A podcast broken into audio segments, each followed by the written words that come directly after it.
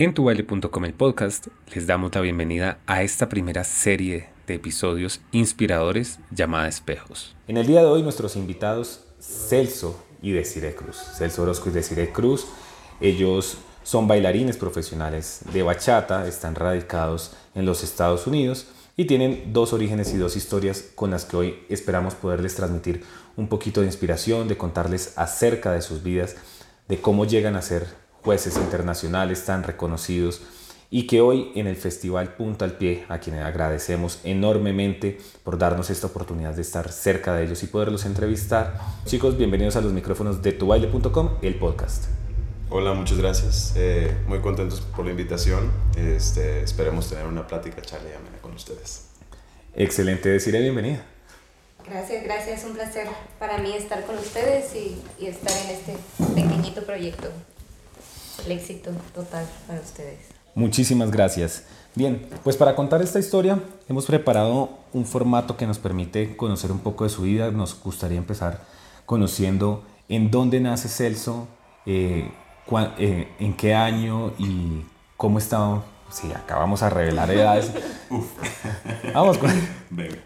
Eh, hola, muchas gracias otra vez. yo soy originario de Tijuana, México aunque ahorita tal vez en el ámbito y en el mundo ya, ya no lo parezca, porque como lo dijiste, radicamos en los Estados Unidos. Yo en 1991, en enero, este, ya ahorita con 31 años, ah, me tocó pues, tratar de ir a buscar un, un, mejor futuro, como muchos de nosotros en, en, otro país, eh, ser inmigrante, comenzar de cero.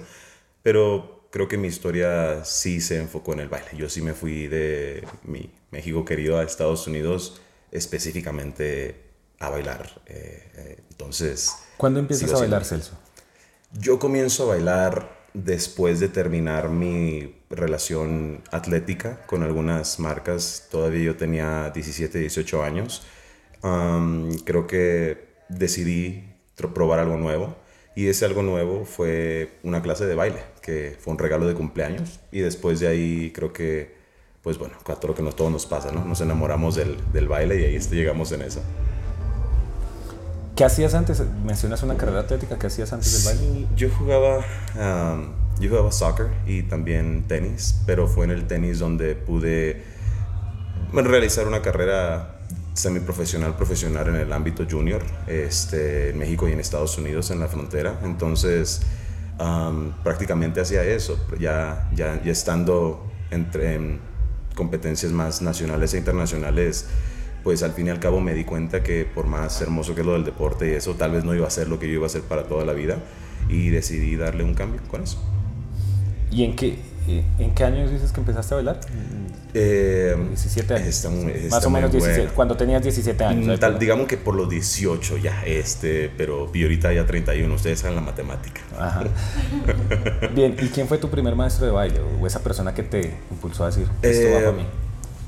Creo que toda mi todos los primeros años del baile me consideré una persona un poco ignorante al ámbito, entonces aunque estaba cerca de cabezas del, del, medio con gente increíble y bailarines y maestros increíbles, yo nunca, eh, nunca soñé con esto, nunca soñé de verdad con admirar a un bailarín y eso fue un amor que creció este, muy, muy naturalmente, pero claro que yo eh, sinceramente, si puedo decir con dónde, con quién me formé, técnica y eso, pues creo que le tengo que dar un reconocimiento al señor Osmar Perrones de, de Yamule, que fue tal vez con sus enseñanzas y su metodología quien, con la cual yo me adapté muy bien con ella misma. Muy bien. Eso lo voy a retomar porque justamente estamos hablando de Osmar, pero Osmar es un salsero. Y hoy ellos tienen su nombre y tienen su reconocimiento especialmente en el mundo de la bachata. Mientras llegamos a ese punto, vámonos un, ratico acá con Desiree Cruz para que nos cuente. Hola, hola, otra vez, aquí andamos. No sé si quiere reservarse el tema de la edad, lo podría encontrar respetable. No pasa nada, no tengo ningún problema. Bueno, Desiree Cruz, mexicana, orgullosamente mexicana. Yo soy nacida en la ciudad de Salamanca, Guanajuato, en el centro del país. Hace 30 añitos, ya tenemos 30. Em, pues bueno, yo, yo inicié en este mundo de, del baile por casualidad también, porque yo siempre fui como una niña muy inquieta, entonces me gustaba tener muchas actividades. Y claro, me encantaba bailar, pero al igual creo que Celso nunca estuvo en mis planes ni mis sueños grandes de quiero ser, quiero ser bailarina de grande. En realidad. Eso suena un bebé, como Celso no estaba en mis planes, pero, pero cuántas alegrías me ha dado. Sí, sin duda, sin duda. Me ha dado muchas satisfacciones, he sido muy feliz, pero siendo muy sincera, no es algo que, que yo planeara, ¿no? ¿A qué edad empezaste a bailar? Yo empecé a bailar, digámoslo de cierta forma, a los 15 años más o menos. 15, 16 años. Yo empecé a bailar eh, en una academia chiquitita en Salamanca. Y fue más que nada porque yo, no sé si conozcan, pero en México, cuando las niñas cumplen 15 años, se les hace como una fiesta de que ya son señoritas y cosas así. Es como una tradición. Entonces, cuando yo empecé a bailar fue por eso. Yo quería en mi fiesta de 15 años, pues bailar, tener una coreografía, así.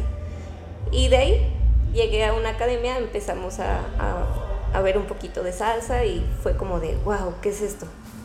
Y de ahí nació como un pequeño amor a, a, querer conocer un poquito más sobre este ambiente y este mundo. ¿En qué momento se vienen a encontrar ustedes dos?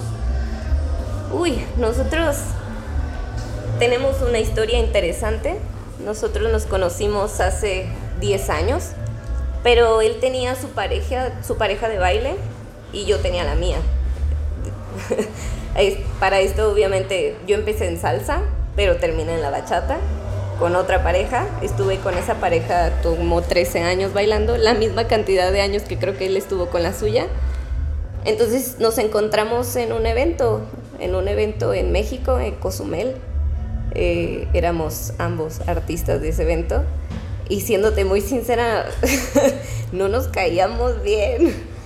Pero ya tenían una carrera evolucionada en el baile. Cada quien ya tenía su carrera. Claro. Yo en Estados Unidos. Y yo todavía, pues, en México. Y nos veíamos y era como de... Como que no nos caíamos bien. Las vibras, la verdad es que no nos caíamos como muy bien. Nunca fuimos amigos. Obviamente nos saludábamos y así, pero hasta ahí. Entonces, apenas iniciando este año, nos reencontramos y pues por azar, azar del destino, aquí estamos devolvámonos un poquito a qué pasó en esos años de crecimiento de la carrera. Empiezas justamente de tu quinceañera, te metes a una academia de baile y qué sucede en esos años para llegar a convertirte ya en un artista que le invitan a un congreso en esa calidad y que vienes a conocer a Celso. Siempre he sido como una mujer muy perseverante, disciplinada, entonces una vez que conocí el ambiente fue como de quiero conocer más, quiero aprender más. Entonces, siendo una ciudad muy pequeña, lo que hacíamos mi pareja y yo en ese entonces era tratar de buscar maestros cercanos o si no podíamos eh, nosotros viajar porque pues teníamos otras actividades en nuestra ciudad, buscábamos que esos maestros fueran a la ciudad y nos dieran clases privadas o nos, nos entrenaran. Y fue nuestra forma como de, de aprender y crecer. Y una cosa llevó a la otra, en el 2014 fue mi, mi primer mundial y competimos en el World Salsa Summit 2014 en Miami y ahí ganamos el primer mundial. ¿Con tu pareja anterior? Con mi pareja. ¿Cómo se llamaba su pareja? Esteban Peña. Esteban Con él gané tres veces el mundial y de ahí, o sea, poco a poco fuimos como construyendo una carrera. ¿En qué años se separan de sus parejas para que Yo me separo de mi pareja en el... no tiene mucho, en el 2020. En el 2020. Devolvámonos un poquito entonces al lado de Celso. Esos años entre el arranqué, me metí en el cuento del baile y bueno, e, ese crecimiento de la carrera. Mm, mi historia es muy diferente, no de, no de tanta lucha y sacrificio en el sentido del baile. Sinceramente creo que soy de los pocos, o el poco o el único, que todo se me presentó sin merecerlo, honestamente. cuando yo conocí a, mi, a la que fue mi, mi, pareja de baile, ella ya campeona mundial tres veces, yo apenas sabiendo mis básicos. ¿Estamos hablando de quién? Estamos de Alejandra Quintero. Ella era, fue campeona mundial con la escuela Alma Latina en el World Latin Dance Cup en 2009, 10 y 11, creo. en ese mismo año fue cuando yo empezamos a tener nuestra, nuestra, nuestro, nuestro proyecto juntos, en el cual ella decide dejar de bailar, pero ella necesitaba una pareja de baile, que si no bien para ser la artista que ella quería seguir siendo, solamente para seguir entrenando, en lo cual me pidió, tal vez nos pedimos a apoyo mutuo, ella me ayudó a entrenarme, sinceramente yo no creo en el baile hubiera sido nada sin ese entrenamiento privado que yo pude llegar a tener con alguien tan talentoso en ese momento. Eh, y eso escaló muy rápido al sentido que en el momento en que vimos que México no nos abriría puertas en el sentido de trabajo, eh, el ámbito en México en ese entonces todavía no daba para sostener una vivienda, financieramente no era lo más, lo más viable, eh, decidimos movernos a Estados Unidos y cuando cruzamos la frontera, una compañía que se llama Majesty in Motion nos dio unos eventos solamente para bailar con ellos y de ahí conocí a, ahí conocí a Osmar. De hecho, Osmar nos vio bailando con ellos y nos hizo la invitación de ir a Yamulé. El cual la historia es muy corta porque no estuvimos ahí ni, ni nos forjamos ahí durante mucho tiempo, ya que eh, un par de familiares fallecieron y tuvimos que regresar. Entonces estaban mal, muy mal de salud y tuvimos que regresar. Y sinceramente, en ese tiempo que ella buscaba, deciré, perdón, buscaba por sus propios medios, ir a competir al mundial y eso. Para mí y para Alejandra llegó una persona que se llama Albert Torres. Y él tenía en ese momento un listado en su baraja de 34 congresos al año. Y él solamente manejaba tres parejas al año. Era manager de tres parejas al año, entendiéndose que él les conseguía eventos y él se quedaba con su parte y eso. Sí, él una labor de representante cualquiera. Un representante cualquiera y él tuvo un problema con una pareja y buscó un reemplazo rápido y sinceramente sin nosotros, sin yo merecerlo, eh, se me puso en el mapa mundial con haber tenido un año bailando. Yo ya estaba contratado para más o menos unos 25 congresos después de 12 meses de haber comenzado a bailar. Increíble. Así es sorpresas y regalos de la Hay gente que nace con estrella.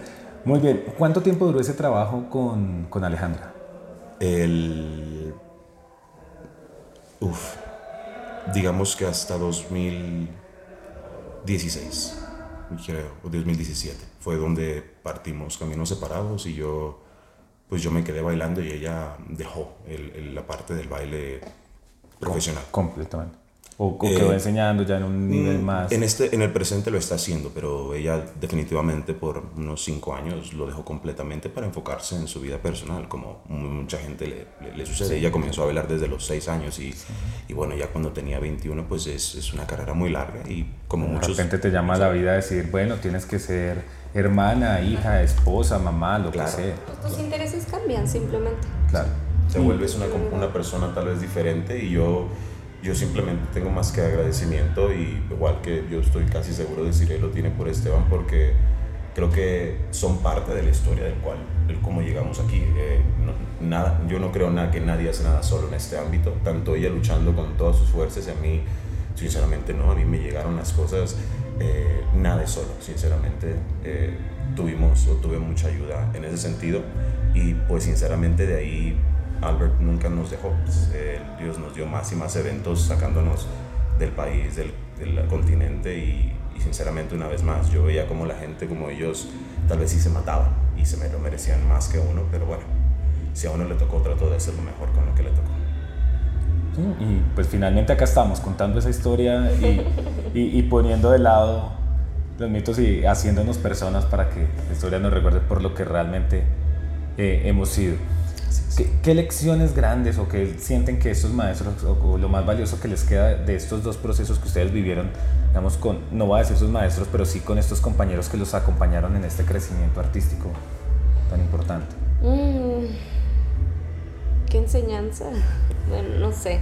Creo que este, este ámbito, este ambiente es más de, de perseverancia que incluso a veces de talento, de, de resistencia.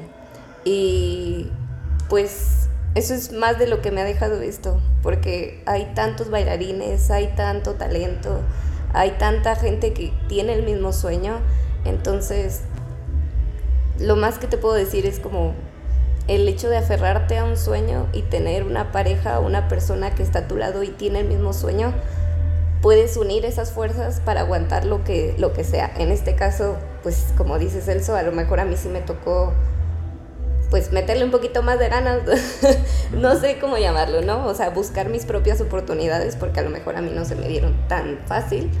Entonces, el yo tener a una pareja que tenía como la misma visión, eh, que queríamos llegar a lo más alto, pues se fue como la forma en la que, lo pudimos lograr. Entonces, es eso, confiar en la persona que está al lado de ti, la perseverancia, la lucha de, de lograr tus sueños. ¿Qué piensas, Elsa? Estoy de acuerdo. no, no, claro, es, digo, si podemos agregar algo un poquito a eso. Este, ya vieron cómo, ya escucharon cómo me dijo flojo ella, que, que yo no, que yo no trabajo por mis cosas.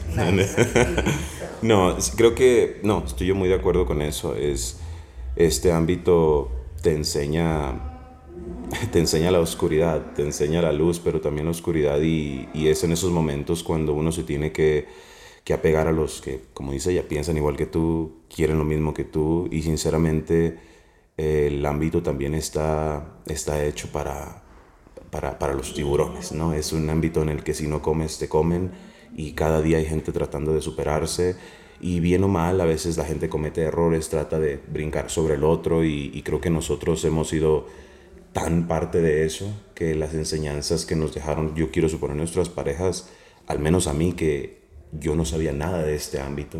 A mí sí me afectaba al inicio ver cómo a la gente le molestaba verte en un flyer, en una imagen de un evento, y yo creía, pero ¿por qué?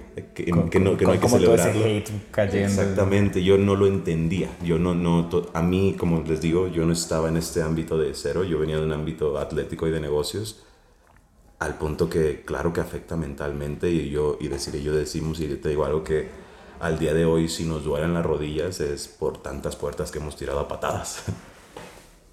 Hay algo muy valioso ahí y es que sí, los haters van a estar siempre por ahí volando, ya sea porque lo conseguiste con estrella, ya sea porque tu trabajo te abrió las puertas, pero finalmente algo en las vibras no está.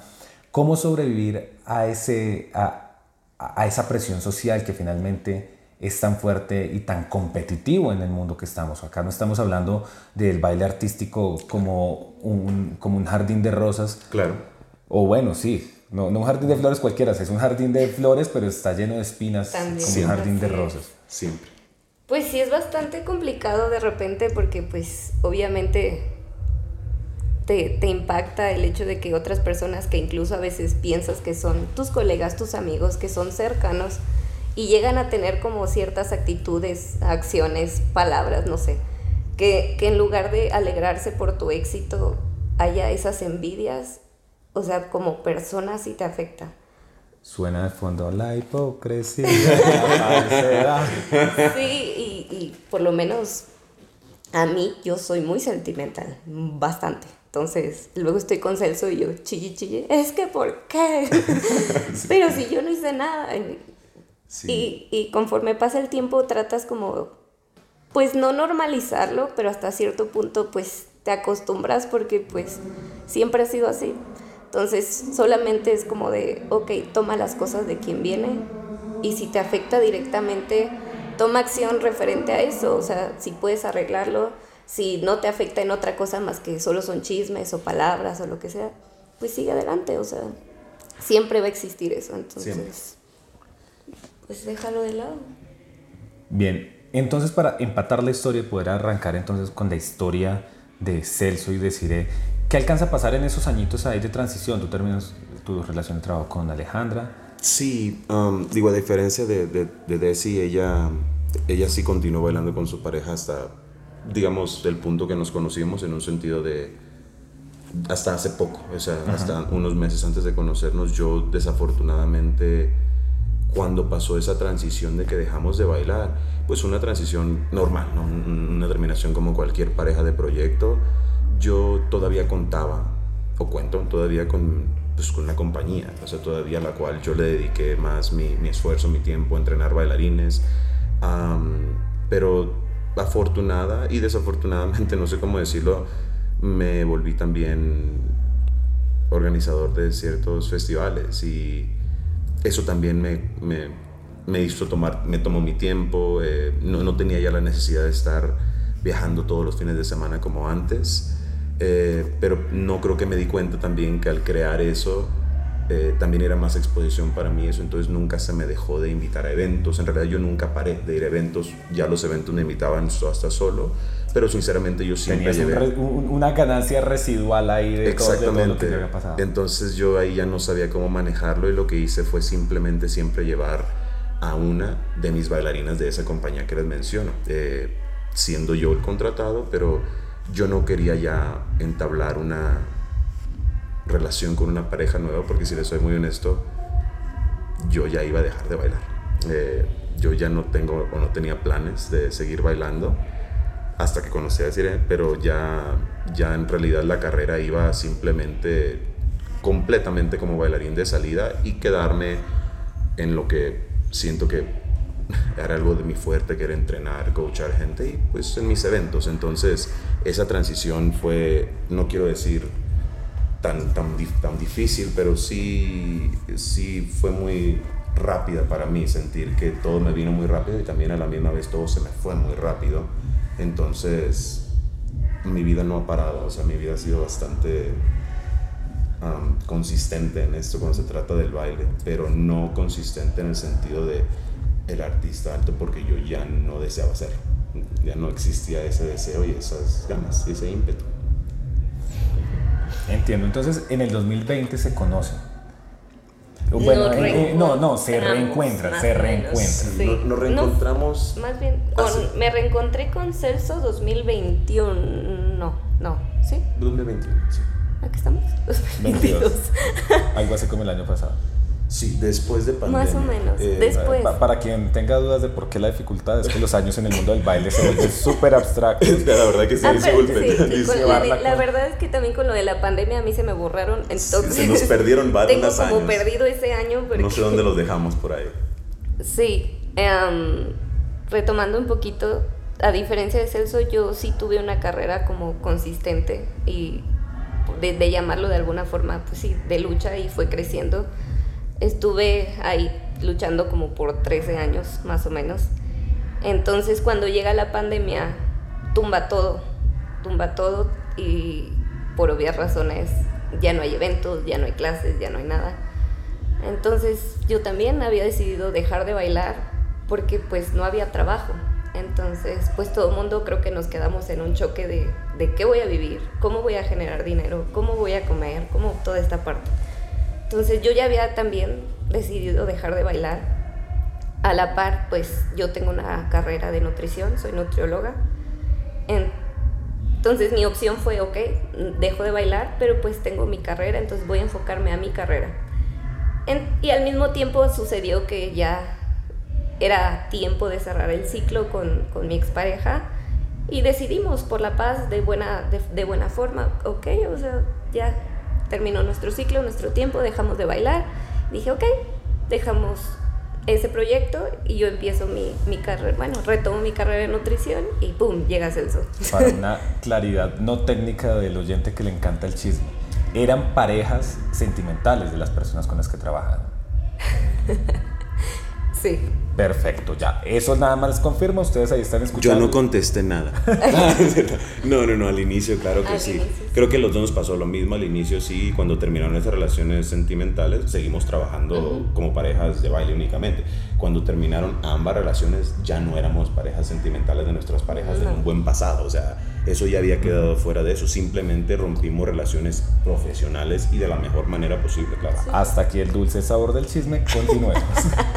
Eh, entonces, después que pasa eso, eh, ambos decidimos dejar de bailar, pero seamos honestos, ni de ni yo, como ya te dije, nos conocimos hace 10 años, nos ubicábamos en el, en el ámbito, en el ambiente, eh, al menos de mi parte yo, yo siempre la consideré como para mí la mejor bachatera que existía en el país, un respeto total, pero no existía ninguna relación entre nosotros, o sea, seamos honestos. No tenemos ninguna interacción. Entonces, y en la pandemia, cuando pues ya uno decide dejar de bailar y todo, empiezan a retomar al parecer algunos eventos y pues ustedes saben, o sea, ¿cómo lo es? Te vuelven a llamar y eso, y yo muchas gracias, pero ya no, muchas gracias. Y en dos, tres de esos eventos, cuando les digo muchas gracias, pero ya no es como que, ah, bueno, pero sí te acuerdas que ya te había dado depósitos y dinero. Y yo, ay, Carlos, no lo recordaba.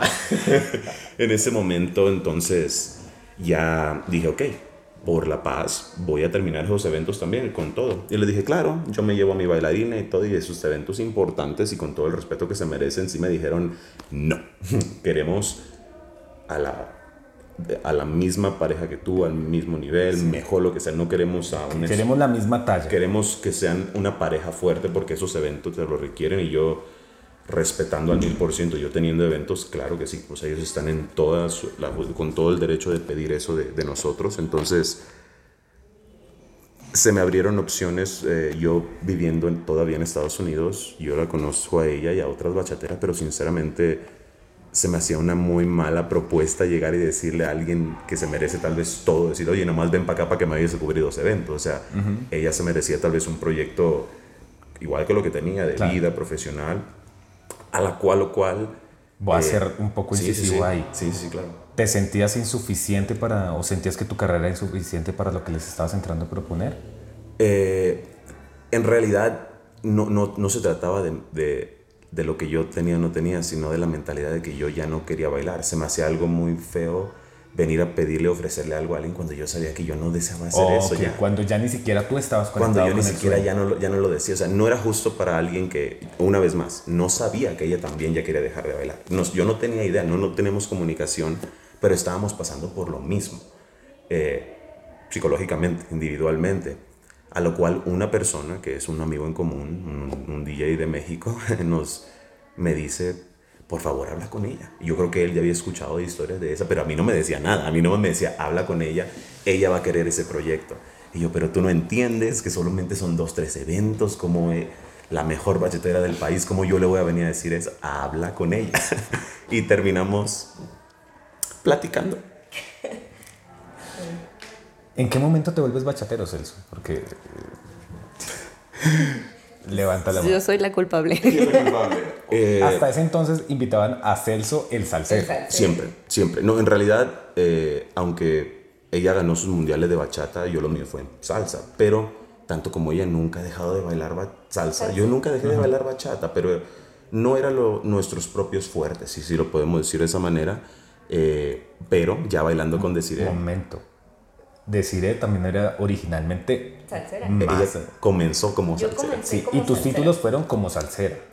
Tengo varios títulos nacionales como salsera, pero bueno, sí, de mi país, nacionales. ¿Y el Summit fue? Es, bachata. Bachata, pero bueno, ya sí, ya, ya había una línea ahí de donde está la oportunidad. Y en realidad los eventos que yo tenía que cubrir, en realidad sí eran de bachata también, o sea, ah, tenía mucha lógica, o sea, no, no era como que yo iba yo la, la invité a ella para unos eventos que no, que ni siquiera iban con la línea. De hecho, a mí era, yo era el que yo me estaba ajustando en esos eventos. Tratando de hacer bachata. Eh, en realidad siempre me sentí cómodo con ella, pero yo sabía que eso no era nunca mi fuerte, ni siquiera lo que me llamaba.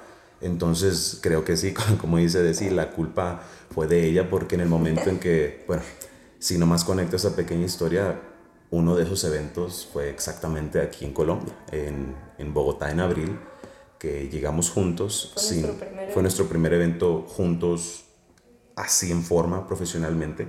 Y como ustedes lo saben, ese evento era 100% de bachata. Entonces... Estamos hablando de Bogotá Bachata Fest, edición de abril del 2022. Así es. Entonces, nosotros llegamos juntos con una consigna muy sencilla. Venimos a hacer este trabajo el siguiente fin de semana otro y muchas gracias. O sea, se acabó. Y listo, ya nos vamos para su casa y cada quien continúa, pero fue aquí mismo en Bogotá después de ese evento que el evento llevaba dos días y ya dos organizadores nos habían invitado a dos eventos. Luego se acabó el evento y un tercero. De, se regresamos a su casa y un cuarto y un quinto. Y, y, en realidad yo no puedo, no tengo una explicación del cómo eso, pero ahorita ya tenemos, vemos nuestro um, calendar y ya son 30, 40 eventos que decimos a qué hora. Si nosotros además veníamos... momento? Nosotros venimos a bailar un Y nos reímos de eso, nos reímos mucho porque es como de, oye, pero si nada más íbamos a bailar un ratito. Así es. Ahorita, ¿qué hacemos aquí? Sí, ¿En qué momento tenemos tanto trabajo? Y estamos muy agradecidos por ello, claro que sí. claro, claro que Pero se nos hace asombroso también cómo se ha dado solito, de, de no querer ya bailar, ahora tener como Hacer lo esta mismo parte. que hicimos hace tanto tiempo. Es decir, hace un año ustedes prácticamente estaban diciendo, Ya, no Totalmente. Dios. De hecho, ya eran decisiones casi casi tomadas por ambos. Eh, Sí, Así es. pues sí. Y en un año, prácticamente una agenda llena de 30, Sí. un montón de eventos. Sí, bueno, he, he escuchado bastante de cómo se siente él respecto a su buena suerte. ¿Cómo te sientes tú respecto a esto? Porque claramente en este momento estamos encontrando bien una mezcla mágica que el universo ha decidido crear y es, tomas el talento, lo mezclas con una suerte increíble y suceden cosas. ¿Cómo te Claro. sientes tú con eso? Desiree? Pues muy feliz y, y- y la verdad es me siento muy agradecida porque llegó este hombre a mi vida cuando pues yo no me sentía, pues no sé, pasaron muchas cosas en mi vida en ese momento.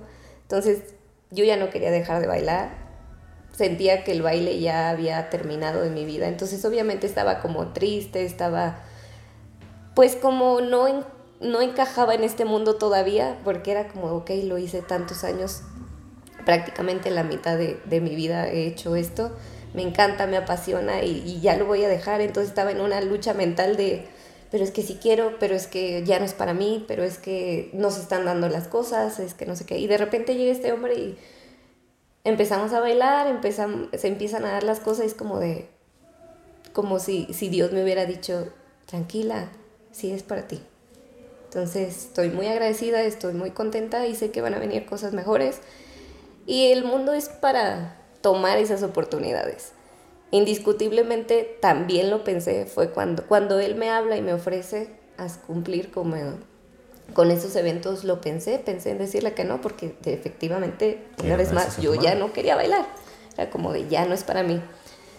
Pero fue como un... de- eh, lo hablé con mi mamá y le dije, mira, está pasando esto y se me queda viendo y me dice, es algo que tú extrañas, es algo que tú quieres, tómalo. Por algo te lo mandó Dios, por algo está pasando, entonces hazlo. Dije, oh, ok, sí. Entonces, el primer evento y pum, empiezan a darse como todo y, y es como de, recuerdo mucho la, la sonrisa de mi mamá de, ¿ves? Y tú estabas toda triste y tú estabas pensando que esto ya no era para ti. Si a este punto del episodio sientes que, este, que te está aportando algo, que te está inspirando, si sientes que esta historia tiene algún sentido en tu corazón, por favor no olvides compartirla, conócela, eh, termina de disfrutarla y justo cuando termines dale clic a compartir. Recuerda que estamos en las principales plataformas de podcast, Spotify, Apple Podcast y muchas más. Y muéstrale al mundo estas historias bonitas que se empiezan a contar acá, porque queremos que le dé la vuelta al mundo esto. Ellos ya le dieron la vuelta al mundo, ahora es momento de que su historia también lo haga. Y aprovechamos este corte para darle las gracias una vez más a la organización del Festival Punta al Pie, a Dani Salsita, a Alex Salsita en la ciudad de Bogotá, por permitirnos hoy compartir con ellos. Y vamos un poquito con el momento de la vanidad. ¿Qué, cu- ¿Cuál es ese logro, ese gran logro, a pesar de ya toda la humildad que nos dio Celso, el que tú dices realmente me siento orgulloso y siento que me lo gané?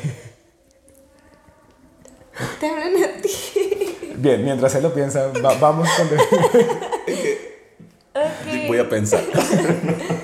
Em, pues sin duda lo, lo que más disfruté por toda la lucha que hubo fueron los títulos mundiales. Eh, creo que lo mencioné hace rato, eh, yo gané tres veces el World Salsa Summit en la categoría de bachata eh, classic o bachata piso le llaman. Y creo que es una de mis más grandes satisfacciones en este, en esta carrera, la verdad. Eso y, y formar ciertas, em, o aportar un granito de arena a, a mis alumnos que ahora pues están abriendo sus alitas y también ellos ya están, bueno, varios de ellos y están formando sus carreras, ya dos, tres ya son baili- bailarines profesionales también. Entonces el haber aportado un poquito a, a ellos también me da mucha satisfacción. Verlos crecer, verlos que, que lograron también ese sueño, eso me hace muy feliz también. Y si pudieras cambiar algo de tu carrera, algo que dices, hubiera podido hacer mejor, No lo sé, creo que, que, no cambiaría nada más que el hecho de a lo mejor haber empezado antes o a lo mejor haber tenido la, pues, no sé, la, los recursos para poder haber invertido un poquito más en mi preparación. A lo mejor en, poder viajar, a, conocer otro maestro, en tomar clases o poder prepararme con otras personas que pudieron haber enriquecido mi, mi carrera antes. Me quedó un poquito borroso en la mente. ¿A quiénes les atribuyes eh, buena parte de tu formación? En su mayoría son bailarines mexicanos. Eh, estamos hablando, hace rato también lo mencioné, yo empecé como salsera, entonces varios de ellos son salseros, Rodrigo Cortázar, Jorge Martínez, Vladimir Pineda, Juan Pedro Navarro, te digo, todos ellos son mexicanos. Y pues yo les debo gran parte a ellos por... Y claro, Esteban Peña, que fue el, el primero que me enseñó el básico, pero en su mayoría son mexicanos, obviamente ya después conocí a grandes bailarines que eran mis referentes, Osmar Perrones era uno de ellos, Yamolé, Karel Flores, eh, Desiree Gotzel, todos ellos me inspiraron un poquito más a querer tomar clases, a, a, querer tener algo parecido o similar, no lo sé. Entonces son como mis referentes. Eso también es un reconocimiento para todos ellos que pasan acá y que se vuelven parte de, de, su historia. ¿Qué nos cuentas ahora sí, Celso? ah, sí. eh, híjole, es que después de esa respuesta tan bonita, la mía va a sonar tan horrible.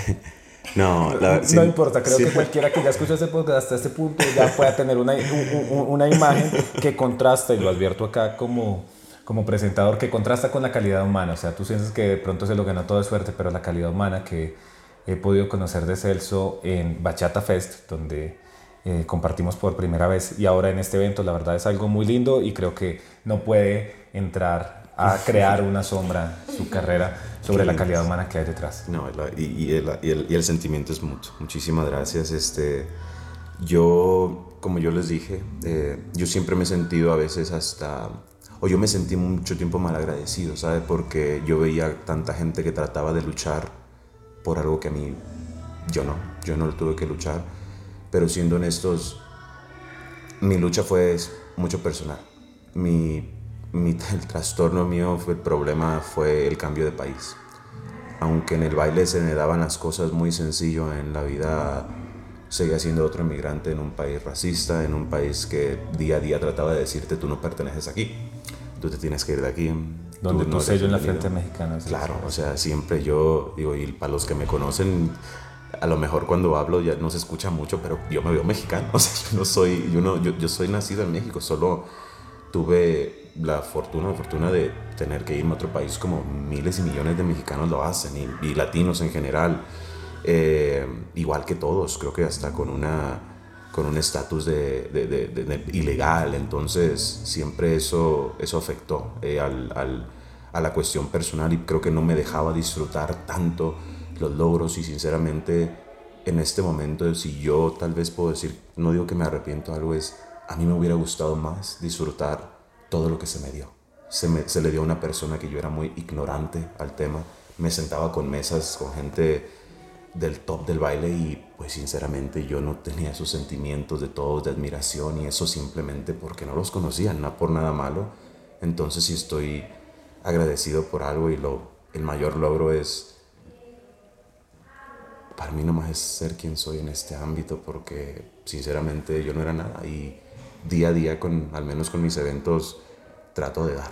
Eh, creo que si en un momento no supe cómo apreciarlo y eso, yo sí quiero que todos los que de verdad quieren subir en base a su talento, en base al esfuerzo, en base a eso, abrirle siempre una puerta. Entonces creo que al menos en mis eventos, en nuestros eventos, los que nosotros organizamos, eh, eso me llena de, de, de, orgullo que siempre, que siempre, siempre se le abre la puerta y se le extiende la mano a quien lo necesite. El no tener para un full paso, para un vestuario, no es una excusa para no poder disfrutar de este ámbito, al menos en mi organización, con mi gente, con nuestros valores y nuestros eventos, siempre quien necesite algo, se le ha extendido la mano y por eso nos llenamos la boca de hablen con quien quieran en el mundo ¿sabes? Y, que hablen conmigo de mis eventos y de, lo que nosotros creamos y, y, eso es lo que me siento orgulloso, que puedo decir que no importa con quién hable, eh, a quien se le ha apoyado ha sido de corazón y se le ha hecho de buena manera. eso ya nos habla mucho de lo que quieres transmitir, de lo que quieres dejar como legado. Y escuchábamos ya por otra parte esas personas que han sido importantes eh, y que han sido inspiración para decir, me falta saber quiénes han sido personas para ti, motivo de inspiración. Este, una vez ya entrado al ámbito, eh, sí hubo muchos bailarines a los cuales yo, yo admiré. Eh, y todos ellos eran más las personas que los bailarines. Yo siempre cuando entré a este ámbito me di cuenta que, de que, uy, pues todos son buenos. Digo, hay uno mejor que otro, pero todos son buenos, ¿sabes? Pero los que los conoces y como persona te, te aportan algo, uf, es, lo, ya terminas no nomás admirándolos, pero hasta queriendo ser algo como ellos. Sinceramente, en la cuestión dancística, técnica, de entrenamiento, cocheo, atlética, pues el señor Osmar Perrones fue el que a mí me abrió una, un mundo de posibilidades y decir, aquí es donde se pueden hacer las cosas, pero yo también siempre me acercaba a entrenarme psicológicamente con ellos, como un Tito y Tamara. Son una pareja de los cuales yo le tengo mucho agradecimiento porque veían a un mocoso ahí que nomás estaba ahí moviéndose y yo tenía dudas porque yo me quería comer al mundo. O sea, no es como que, que no me gustara la salsa en el inicio, eso cuando se me dio, ahí sí ya me lo quería comer al mundo completito y muchas personas me abrieron sus puertas. Eh, Tania Canarza de Italia, eh, la misma Karel Flores en su momento, eh, son personas que, que, a los cuales me abrieron sus posibilidades y sus, sus experiencias.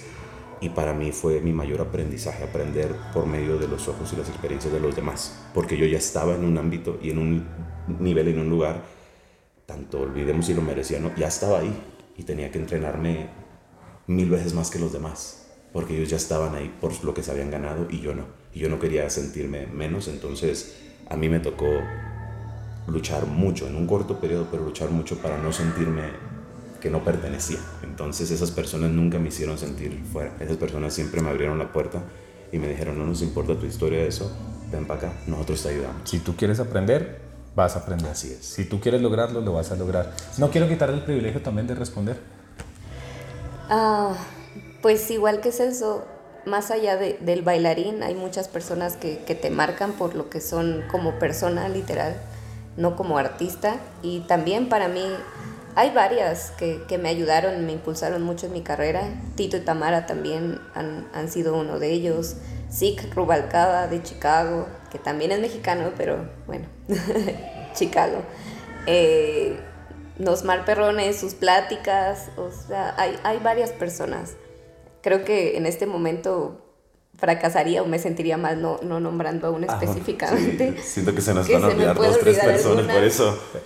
Pero no, es que sí, Ustedes los conocen. O son varias, son varias. Eh, esos protagonistas que llegan a escuchar esta historia sepan bien que ahí están atravesados en sus corazones, pero que en medio de la emoción del momento se, Y que la gente sepa que nosotros no hacemos muchas entrevistas, entonces esto nos está costando. Eh, los dos empezaron con la voz súper quebrada. eh, evitamos la versión de video para que fuera menos intimidante.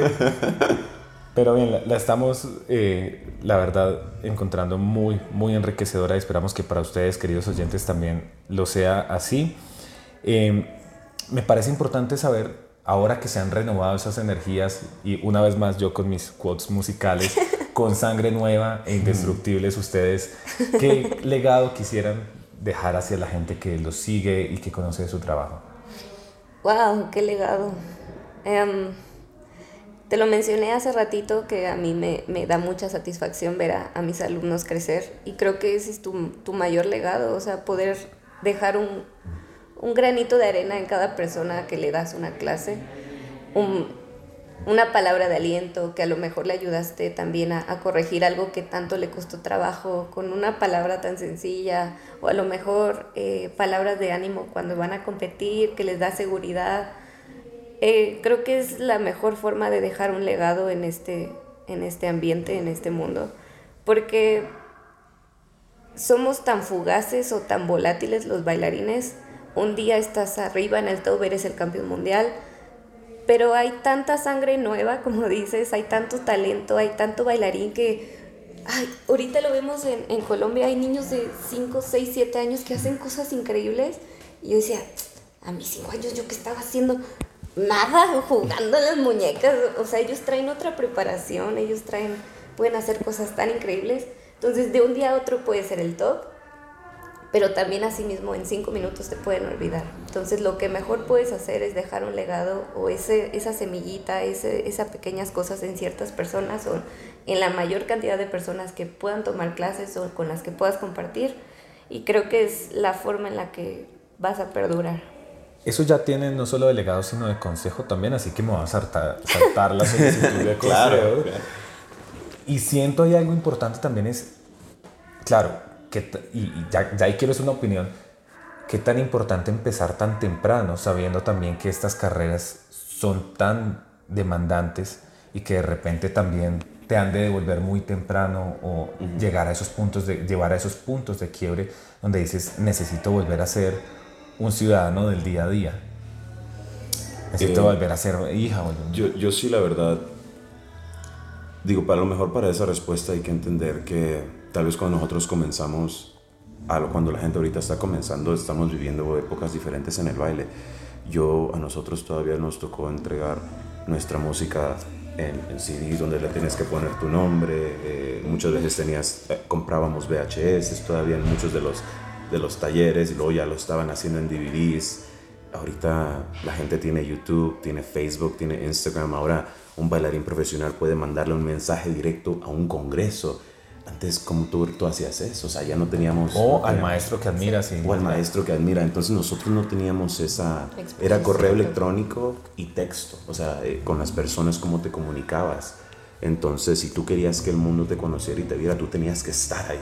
¿Se me explico? Ahorita, si tú quieres que te conozcan, haces una muy buena producción en un video, en un reel, y puede ser visto en muchos, muchos, muchos lados. Entonces, sinceramente, eh, creo que todos los bailarines al día de hoy tienen muchas más herramientas para convertirse en los artistas que quieren ser, pero siempre y cuando, y esto nunca va a cambiar, si el entrenamiento no es sólido, si, el, si la carrera no es sólida, si tu estructura como bailarín, en cómo te va a entrenar, quién te va a entrenar, tus horarios, cómo te manejas como persona, pues a veces tampoco la vamos a hacer, incluso aunque tengamos todas las herramientas del mundo. Pero claro que comenzar en una edad temprana te va a dar una ventaja física, físico-atlética, e incluso mental, artísticamente, en base a los demás. Que yo, yo tenía 18, 19 años y salsa de qué? O sea, en, en ¿qué es, que es en uno? ¿Qué es en dos? ¿Qué es o sea, entendamos que muchos hemos tenido suerte, muchos han trabajado y se han matado para lograrlo y aquí estamos todos juntos en la misma mesa, pero,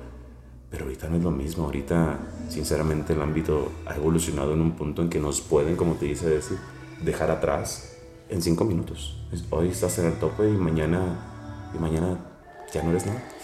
Y ahí sí quiero un consejo. Si las redes sociales, si la fama es tan fugaz, ¿qué deberían perseguir en realidad estos talentos para que sientan que valió la pena? Para que sientan que vale la pena. Ya me puse muy profundo, perdón. Sí. Ah, no lo sé. O sea, mm, lo difícil no es llegar, lo difícil es perdurar o quedarte en ese, en ese top, en esa línea. Em, la voy a parafrasear de nuevo. Si crees que alcanzarlo o que llegar es difícil, no te imaginas lo difícil que será mantenerte. Así es, es lo más complicado. Creo que, creo que en el mantenerlo la gente solo ve lo que ve en el video, lo que ve en un taller que es el instructor, los zapatos, la ropa, el patrocinio que le dan, los shows, el vestuario, pero estas personas están en un punto de están en un punto de que tenemos están en un punto de que también están vistos por todo el ámbito entonces tú como artista tú como juez tú como cabeza de, de cualquier serie eh, vas a hacer todo tu, tu, show tu faramaya pero después no puedes bajarte y tener unas actitudes tú eres artista de sol a sol tú te tienes que comportar bien con la gente desde que te levantas hasta que te acuestas y es algo que muchos quieren llegar, quieren llegar a ser el artista, quieren llegar a ser eso, pero tal vez la personalidad no les da. Tal vez entendamos que el baile, como dice Desi, el talento a veces se queda un poquito relegado. Es más, a ti te admiran por lo que les puedes dar, el conocimiento, cómo te tratas, cómo te comportas con ellos. todo eso crea un artista y todo eso crea admiración. Y la admiración crea reconocimiento y eso todo te va a llevar a perdurar en la mente de las personas, pero si tú eres un artista que eres buenísimo y la matas en el escenario, pero te bajas y eres un poco falto como persona, la gente te va a olvidar muy rápido. Ese show, seamos honestos, como te dice Desi, viene show tras show y cada día es mejor. Los niños cada vez son más fuertes, los, las parejas cada vez son más fuertes. Sinceramente, en base al talento y al baile, no vas a perdurar. No siempre es la clave. En base a la personalidad, a cómo te comportas, a tu actitud y a tus valores, yo siento que puedes llegar todo lo lejos que puedes si tú de verdad llevas o conllevas tu carrera como debe ser. Eh, no sé qué tan consejo eso, pero es una opinión que le he visto como los bailarines estrellan, tienen un talento pero increíble llegan y lo estrellan contra la pared por quién ellos son, por sus actitudes desafortunadamente y nosotros, como te lo decimos, a lo mejor si estamos aquí es porque entendemos las reglas del juego y no nos podemos pretender que somos los artistas del mundo, las personas famosas y eso. No, solamente somos personas reconocidas en un ambiente así. Pequeñito. Muy pequeño, Muy sí. pequeñito. Eh, eh, eh, eres Dios en este escenario, pero pasas la calle y no eres nadie. No nada. Sí, cruzas esa puerta y nadie te conoce. Entonces, para reforzando esa parte, creo que sí es un punto muy clave la personalidad, tanto para crear un estilo propio, tanto para crear este una buena coreografía. Bueno, no, no tiene que a lo mejor me, me expreso mal diciendo que es una buena coreografía, pero muchos bailarines tienen como ese conflicto entre que admiran a alguien, pero lo admiran tanto que empiezan a bailar como él. Entonces, también está muy sacrificado, peleado que, que seas como la copia de alguien que ya es un artista. Entonces, y que además no la tuvo fácil para construir ese estilo propio que, Así que lo caracteriza. Ajá, entonces está como mal visto también esa parte y muchos no saben cómo llegar ahí eh, y yo siempre les digo a, a mis alumnos, el... la personalidad es el punto clave, el que tú le muestres a la gente tu talento en base a tu personalidad, eso va a ser tu baile diferente y eso va a ser tu carrera diferente. Pero también tienes que ser un poquito más inteligente una vez que llegas ahí. La calidad de persona también es muy importante. El hecho de que tengas un grandísimo show, que seas una buena maestra y, o des una muy buena clase, pero terminas la clase y se acerca alguien a preguntarte algo y le responde de mala forma, es como de, mm, ok, la gente ya no se vuelve a acercar a ti.